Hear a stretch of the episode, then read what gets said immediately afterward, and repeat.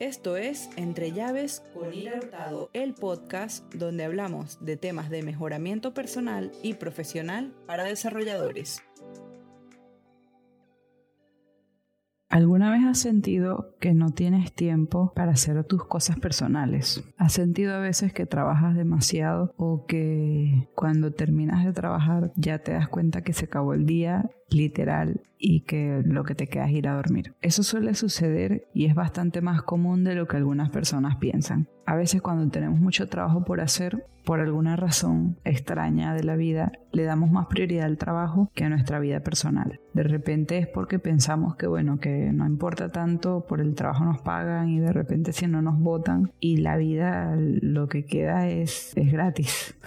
no, nadie nos, nadie nos va a pagar por vivir. Entonces, más bien es todo lo contrario, como que gastamos mucho. Eso o directamente cuando trabajamos desde casa se, se hace como una, una cuesta arriba, encontrar un momento donde sea solo relajarse y vivir. Últimamente con esto de, la cuarentena que se ha visto en la mayoría de los países, muchas personas han empezado a trabajar por primera vez de forma 100% remota, porque muchas empresas siempre dan como beneficios de que eh, un día desde casa o dos días de casa a la semana, pero trabajar todos los días desde casa se volvió como algo, algo nuevo para muchas personas. Y también, así como se volvió algo nuevo para muchas personas, también empezaron a surgir memes y cuestiones donde se veía que la gente decía como que ahora trabajaba 24/7. Y ahí está un poco el error, porque cuando estamos de casa a veces no, no, no ponemos el límite entre dónde empieza el trabajo y dónde termina.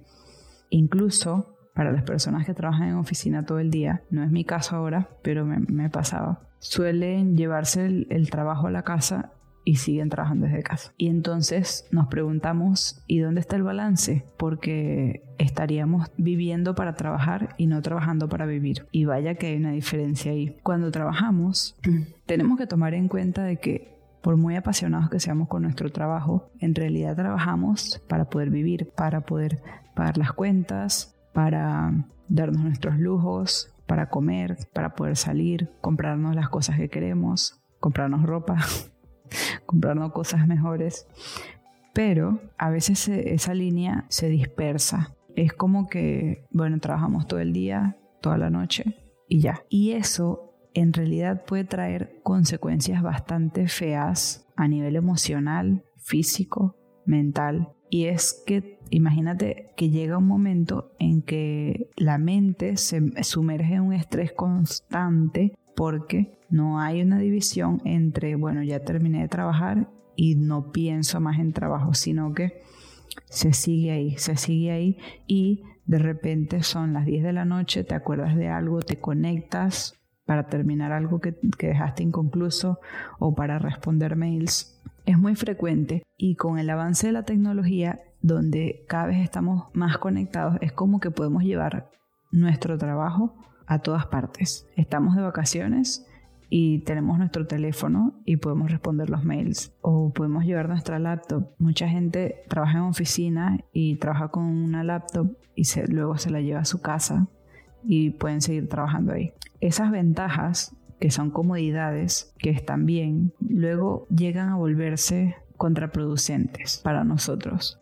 No sé si te ha pasado a ti, pero a mí me ha pasado que de repente ya estoy acostada en la cama o viendo tele y me acuerdo, ay, no respondí el mensaje tal, no puché tal cosa. O, ay, ya me acordé la solución que tanto había buscado todo el día y me llegó fue ahora justo. Me paro y me pongo a hacerlo. Grave error. Por mí y para ti. es de humanos, creo yo. Y la, sociedad y el mismo trabajo nos ha llevado a ser así, a ser cada vez más exigentes con nosotros mismos. Y nos exigen más también porque saben eso, porque las empresas son dirigidas por personas, pero a la vez las empresas lo que quieren es que nosotros produzcamos. Entonces nos, nos exigen más cada vez. Y mientras más avanzamos, más nos exigen. Y si llegamos a dar mucho más, y empezamos a trabajar hasta los fines de semana, lo más probable que va a pasar es que van a decir, ah, bueno, a esta persona no le importa trabajar todo el día y toda la noche y, los fines de semana y siempre. así que le voy a dar más trabajo. No digamos que todas las empresas son así, pero hay un gran porcentaje que sí lo va a ver de esa manera, porque al final es lo que le va a dar beneficios a la empresa.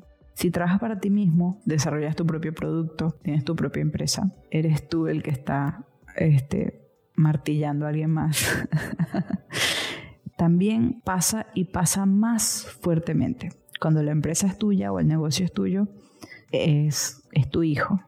No lo quieres soltar, no quieres que vaya mal, entonces das el 300% de lo que haría una persona normal, porque obviamente quieres que todo esté perfecto. Y de repente justo ahí en donde todos nos estamos equivocando. En realidad lo que el cuerpo y la mente necesita es descanso. No vamos a producir más, el, el, rendimiento va a disminuir mientras menos tiempo libre tomemos. Como te dije, la vida es para vivirla. Y vivirla significa contactar a tus amigos, a tus familiares, disfrutar, eh, hacer cosas que te gusten, tener hobbies, ver la tele, o no, leer libros, cualquier cosa que te, que te llene y que te dé felicidad.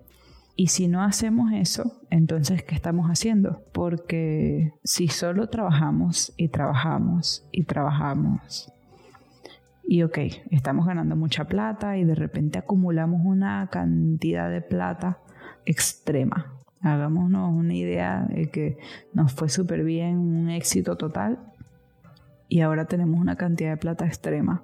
¿Y qué vas a hacer? Probablemente cuando llegue ese momento habrás perdido a tu familia, a tus amigos, te habrás perdido de, tu tiempo en el sentido de que las cosas que, que pudiste haber vivido no están, desaparecieron. Ya el tiempo pasó y llega en ese momento en que te vas a preguntar, ¿y qué hice? Ahora lo tengo todo y no tengo nada a la vez. Bueno, eso es lo que tenemos que evitar cuando hablamos de mantener un balance de la vida y el trabajo. Una cosa que podemos hacer es empezar de a poco. Por ejemplo, respetando el horario de trabajo. Supongamos que, trabajamos en una empresa. Si sabemos que la empresa tiene un horario de trabajo, ejemplo, de 9 a 6 de la tarde, ese es el horario en el que deberíamos trabajar. Dar 100% de nuestro rendimiento, enfocarnos y saber que tenemos que cumplir con las cosas y a su vez terminar a tiempo. No es que no queramos cumplir, no es que trabajemos menos, simplemente es enfocarnos totalmente en las actividades que tenemos que hacer para así poder terminarlas más rápido. Porque cuando estamos estresados, lo que hacemos es dispersarnos. En vez de enfocarnos bien, de repente llega un momento en que dices, no, la cabeza ya no me da para más. Y entonces switcheas a otra cosa o le escribes a alguien, ves notificaciones en el celular. Y ese tipo de cosas son las que te llevan a perder tiempo y en realidad cuando trabajas horas extra no estás trabajando muchas más horas efectivas, sino que estás teniendo una sensación de que estás trabajando más, de que estás logrando más cosas en realidad, porque trabajando más si estás, de que estás logrando más, de que entregas mayores resultados, cuando en realidad no es así, porque en el día, cuando era tu horario de trabajo, no estabas dando el 100% de, de ti. Entonces, lo primero es poner la atención al horario, enfocarse, evitar las distracciones en ese horario. Luego, buscarse un hobby o algo que hacer luego de la hora del trabajo. Si es una actividad que tiene horario, por ejemplo, decidiste tomar clases de baile, bueno, es una actividad que seguro te van a decir, bueno, la hora de la clase es a tal y tal hora. Esa es una mejor manera de empezar a dejar ir. ¿Por qué? Porque básicamente pagaste algo que a su vez es un compromiso en el que dijiste que vas a llegar a una hora específica a tal lado. Ese compromiso va a hacer que digas, ah, bueno, son las seis, se terminó la hora, necesito quedarme un poquito más porque X o Y, sí, pero a las 8 tienes que estar en la clase de baile. Bueno, entonces me quedo solo un ratito más. Esos tipos de compromisos te van a ayudar a despegarte. Ojo que con esto lo ideal también es evitar que esa nueva actividad se vuelva un estrés. Es una actividad que te va a relajar, que te va a hacer olvidarte de tu trabajo y que va a beneficiarte, no que luego se vuelva estresante. Otra cosa que puedes hacer es, está la, una, una difícil, es en lo que salgas del trabajo. Supongamos que trabajas en una oficina. En lo que sales de la oficina, cruzas la puerta, se acabó. Se acabó el trabajo hasta que vuelvas a pasar por esa puerta. Es difícil y es mucho más complicado si trabajamos de forma remota, estamos en nuestra casa, pero con el tiempo y con la práctica se va a lograr. Personalmente era, esa es como la técnica primordial que yo practicaba en mi trabajo anterior cuando estaba en una oficina, porque cuando empecé a trabajar por primera vez en un trabajo así altamente demandante, me aconsejaron que no me llevara trabajo a mi casa. Y por ende, durante todo el tiempo que estuve trabajando en esa empresa, evité siempre llevarme trabajo. Sí pasaron algunas veces en las que se, se, está prendido todo fuego y obviamente me tenía que conectar desde casa, pero son excepciones y no son la norma, que eso es algo que tenemos que comprender, porque lo hagamos una vez cada dos meses, está bien, no pasa nada, pero si es todos los días, no todos los días se está prendiendo fuego algo, como para decir que está justificado el hecho de que sigamos trabajando cuando estamos en nuestra casa. Para mí, personalmente, el problema empezó cuando empecé a trabajar desde mi casa, porque entonces ahí ya no había una división, no había una puerta que yo cerraba y mentalmente me cerraba una puerta mental tampoco también, sino que directamente estaba todo ahí en el mismo espacio. Y eso me costó inmensamente poder trabajar lo que tenía que trabajar y dejarlo. Hasta que, bueno, fui haciendo consciente, luego de varios meses, no fue que fue de ya para allá, fui haciendo consciente el hecho de que tenía, que me estaba afectando, que tenía mucho estrés y que tenía que dejarlo. Entonces empecé marcando horarios, decía, bueno, si me quedo, me quedo máximo hasta las 7 porque salía a las 6. Y, una, cierro esa computadora y ya, no más computadora. Y bueno, tuve mi proceso. En un principio empecé quedándome hasta las 7, es verdad, pero también es cierto que me conectaba desde muy temprano. Terminaba a las 7, pero al día siguiente me conectaba a las 7 de la mañana también. Entonces al final estaba haciendo 12 horas y fue, fue un proceso largo, pero lo logré logré plantearme una hora acorde, por ejemplo, decir a las 9 de la mañana, entro a las 10. Por si tengo algo muy importante o trabajo atrasado, entro a las 9 y con eso resuelvo un poco más. De esa manera eh, pude hacer como una, un corte y es, es justamente eso hago un cierre a esa hora, a las 7 ya yo no pienso más en nada de trabajo, a menos que sea algo excepcional y diga, bueno, me tengo que quedar hasta las 10 porque se, fue toda la mierda y, y necesito resolver, por ejemplo. O el, un, lanzamiento de algo, algo muy específico. Una vez que pasa esa hora, yo hago un cierre, como no sé, como si cerrase una puerta, pero en mi mente, y de ahí no pienso más en nada de trabajo a menos que sea para, no sé, mandar un mensaje de texto que ni siquiera. Otro tip que puede servir es que tengas recesos cortos durante el día, porque si pasamos mucho tiempo trabajando, muchas horas seguidas, es como que la mente llega un momento en que, en que entra en un estado ya de demasiado estrés, demasiado se sobrecarga y el rendimiento no es el mismo. En cambio, si tomamos descansos cortos, como por ejemplo de 10 minutos cada 40 minutos, por ejemplo, cada una hora. Eso va a ayudar a que siempre nos mantengamos alerta. También lo otro que podemos hacer es en uno de esos breaks hacer, hacer meditaciones cortas.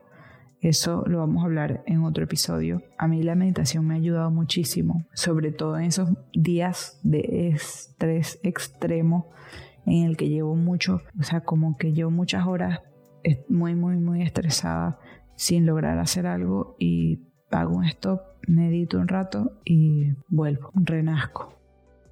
¿Te pasa esto de lo que hablo? Si te pasa o te ha pasado, te invito a que practiques algunos de estos tips que te di hoy. Probablemente de este tema vamos a continuar hablando muchísimo y esto es solo una introducción porque al final lo más valioso que tenemos es nuestro tiempo. Nuestro tiempo, nuestra familia, nuestros amigos, y son cosas que están aparte del trabajo y que deberían ser nuestra prioridad en vez de ser como, bueno, el tiempo que nos queda extra.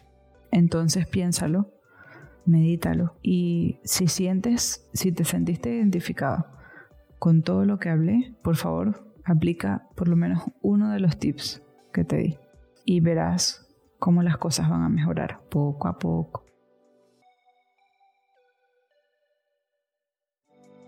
Gracias por haberte quedado hasta el final. Si te gustó, suscríbete para estar siempre al día con los demás episodios. Comparte con alguna persona a la que le pueda ser útil esta información.